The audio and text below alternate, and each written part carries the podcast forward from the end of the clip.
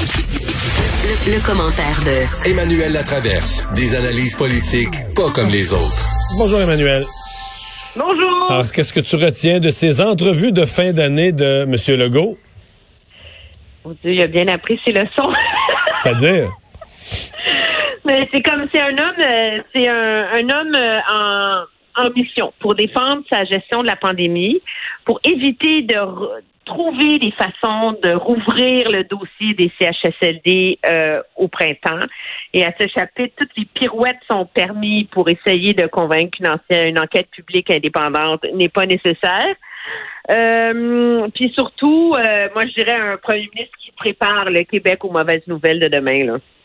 Ouais, mais là, ça, c'est évident, là. Il en donne. La journée d'aujourd'hui pour euh, pour euh, ce qu'on ce que nous ce qu'on appelle dans le métier à Ottawa faire du prépositionnement. Ouais. Mais chose certaine, là, si je me fie aux réponses qu'il m'a données, il n'est pas question, la, la, la grande fermeture qu'il prépare, c'est pas pour 28 jours. là. Les experts qui disent qu'il faudrait deux cycles de 14 jours, 28 jours, euh, c'est, c'est, ça sont non verbal pour les gens qui l'ont pas vu, ils sont verbales pour les gens qui ont entendu l'entrevue, elle n'est pas du tout dans ce sens-là.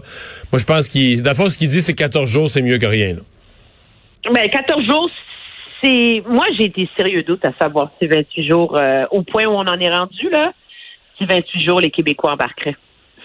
Un vrai confinement, là, super serré, là, je suis pas certaine. Quand je vois le niveau en titre avancé dans l'esprit des gens, c'est le problème auquel il est confronté. Et euh, il y a comme un calcul là-dedans où on se dit le but, c'est d'acheter juste assez de marge de manœuvre pour se rendre à la fin janvier, tu sais. Donc, une fois que euh, les gens en CHSLD, le personnel de la santé qui s'occupe d'eux vont être euh, immunisés, ben là, après ça, tu immunises les gens qui sont sur les ailes COVID des hôpitaux. Déjà, là, tu as, généré une partie de la marge de manœuvre qui manque en ce moment. Parce que le problème avec ouvrir des lits, c'est qu'il n'y a plus de personnel pour s'en occuper. Alors, c'est sur cette ligne de fer qu'est euh, le gouvernement en ce moment. Euh, et dans le problème du défi 28 jours, il y a le problème euh, des écoles. Monsieur, euh, je pense que Monsieur Legault connaît bien les limites du système d'éducation québécois et est bien conscient que de partir l'année 2020 avec des enfants qui font l'école à distance, c'est une recette pour un autre énorme retard scolaire et un énorme. Mais y a, écoute, euh, j'ai- des rapports euh, de toutes sortes, là. Mais j'ai parlé encore à des gens récemment du milieu de l'éducation qui, qui pensent qu'il va y avoir un réveil. Il va y avoir un moment, là, où on va prendre conscience de l'ampleur des dégâts, là. Ce moment-là n'est pas arrivé. là, on reporte les examens, on enlève, on enlève le premier bulletin. Mais qu'il y a un moment où on va prendre conscience de l'ampleur du retard, euh, du retard qui avait été pris le printemps passé, qui n'a pas été rattrapé, tu sais, du, du temps que ton- je- je- moi, je partage cette opinion-là à 100 000 à l'heure. Ça va prendre des années à rattraper. Je veux dire, c'est le, les enseignants et le système scolaire vont être obligés de rattraper à la petite semaine ce retard-là pendant des années. Euh, je veux dire, moi, juste mon expérience personnelle, ce que ça a pris pour assurer un minimum d'encadrement scolaire euh, pour ma fille de 9 ans pendant le confinement, je veux dire, c'était le dévouement absolu d'une enseignante extraordinaire et l'écartillement surhumain d'une mère qui travaillait, d'ailleurs, tu le sais, elle était à côté de moi Oui. quand je faisais de la télé.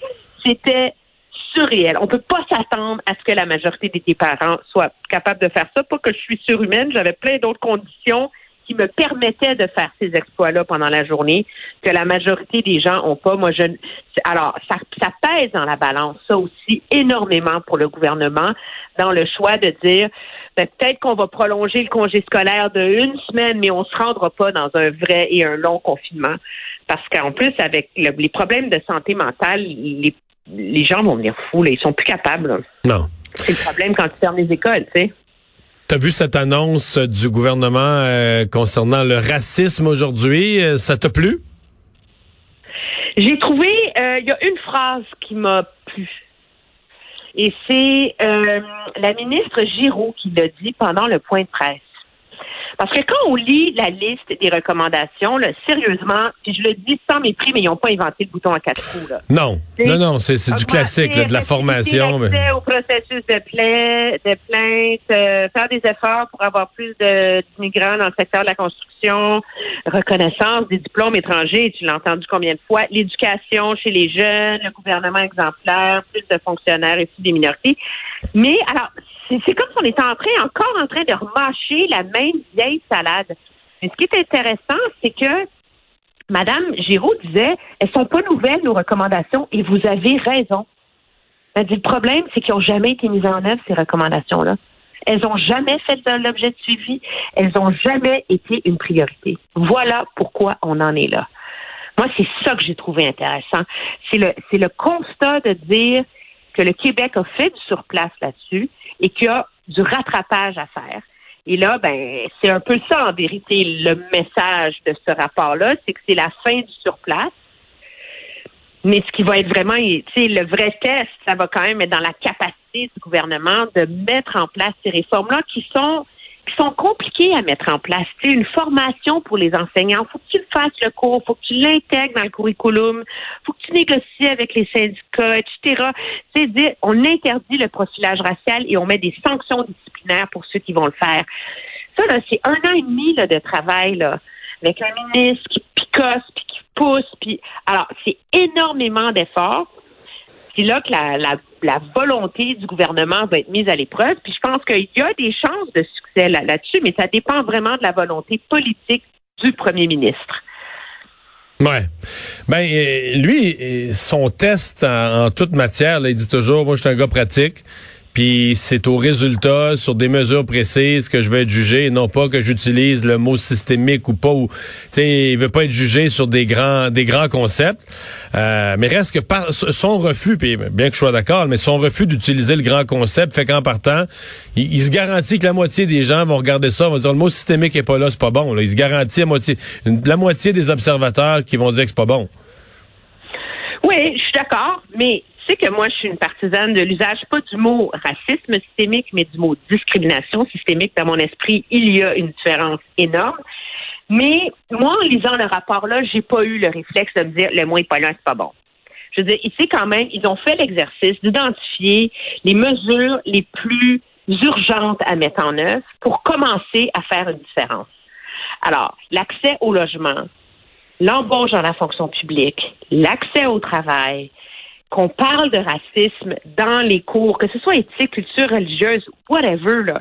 Mais tu peux pas, je veux dire, lutter contre le racisme, c'est aussi lutter contre les maladresses, les comportements intolérants.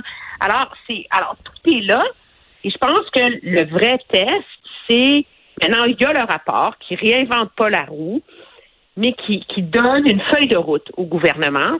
Mais le vrai test de si on peut se passer du mot systémique ou pas, c'est dans la mise en œuvre de ça. Puis malheureusement pour M. Legault, l'échéancier de plusieurs des, réformes qui sont mentionnées sont, est quand même très long. Hein? Oui, ouais, effectivement. Emmanuel, on va surveiller ça. Merci d'avoir été là. Très bien. Bye bye. On s'en va à une pause. Euh, on sera là au retour pour faire le point sur l'actualité.